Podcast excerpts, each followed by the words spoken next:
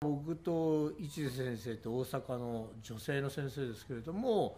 それと組んで、まあ、女性の生理っていうかね生理周期っていうところにテーマを当てて、まあ、特に男性のトレーナーさんたちに聞いてもらいたい。最後は、まあ、うちの理事長だあと、まあ、トレーニングでは30年以上やり込んでいる片井先生ってね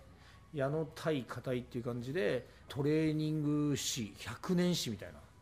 な、ね、無愛はこういう選手がこういうトレーニングやってたとか、まあ、いろいろな追い込み法だとか今多分わからない知らないっていう人たちに見せていこうかと、まあ、こんな内容で盛りだくさんのものをやっています。ちなみに先生は女性の生理についてということなんですけど、はい。それはどういった？生理って今は特に女子のウェイトトレーニング筋トレ女子っていうぐらいのキーワードができてやっぱこう皆さん方に認知されてきた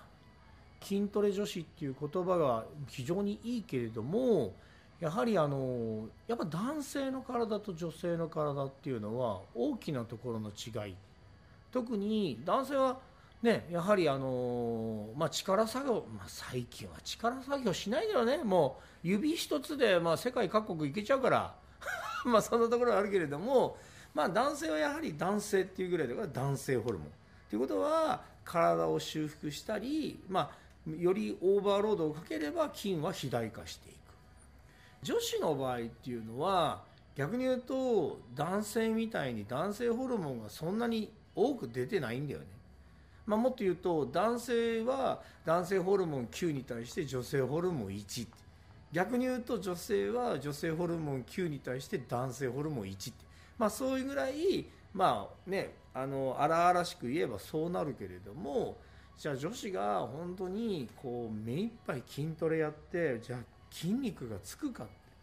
うん、やはりアスリートだとか本当にもう毎日ねウェイトトレーニングやってる方であれば、まあ、筋肉は、まあ、ついてくるけれども週2回1時間ぐらいやる。でよく言うのが、まあ、我々、ね、トレーナーさんたちは言うけれども女性が痩せるためにはって、まあね、女性の方が痩せたいっていう人たち多いですからって言った時に女子が痩せたい。じゃあトレーナーさんたちは一つ絶対考えるのは基礎代謝を上げれば痩せるってよく言う。基礎代謝を上げるってことはどういうことかというと骨格筋がつく。いわゆる筋量がつけば、まあ、代謝が上がるから痩せやすい体になるとは言ってる、まあ、そういう、まあ、生理学はたくさんあるけれどもじゃあ実上女子が週1回2回の、ね、ウェイトトレーニングやって筋肉がそんなに男性ほどつくかってやっぱつかないよね。っていうことはそんなに筋筋トレやったからって一気に痩せるっていう法則もそんなにはロジカルにはないだろう。で男性トレーナーも、ね、やはりその基礎代謝上げればいいっていう考えの中でいくと女子のお客さんに対してもっとトレーニングをじゃしましょう。もっと代謝上げましょう。って言ってバンバンバンバン負荷をかけてウエイトトレーニングの頻度を上げてあげると女子はさっき言ったエステロゲン9で男性ホルモン1なのにそれが逆に言うとハードワークにしたことによって男性ホルモンが2打3打増えてエストロゲンが下がってしまったら今度生理不順起こっちゃうじゃんって。ね。本当ですね、うん、そうするとせっかくきちっとした生理周期があったのにあえてトレーニングを入れることによってそのバランスを崩してしまうとか、ね、僕らもスポーツトレーナーやってた時なんていうのはやはり女子の選手見る時ってウエイトトレーニングとかハードワークやらせるとやっぱり生理が止まってしまったりだとか、まあ、そういうところで、まあ、僕らも20年前とかそういうことで悩んできたけれども今は身近なそういうお客さんだとか筋トレに興味を持って痩せたいからっていうけれども痩せたいだけっていう欲望とやはり自分の女子としての向上性ホメオスタシスとしての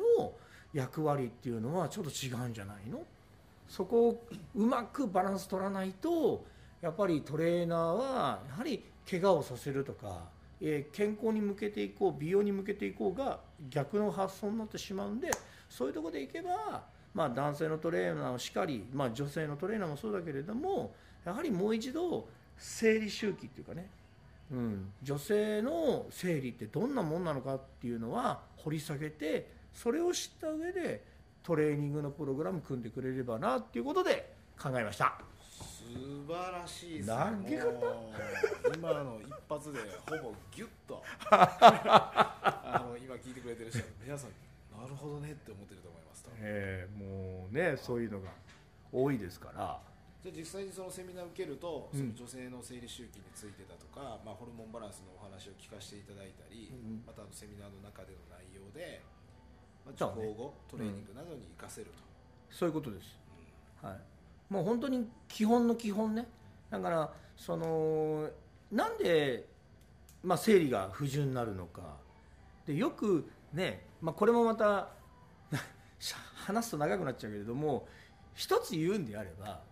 よくあの生理周期の問題でいくといろいろとエストロゲンだプロゲストロンだとか言って女性ホルモンの分泌の話をするけれども日本人がなんでこんなに生理不順になるの？って言っていくと、まあ、今日のキーワードの中にもあるけれども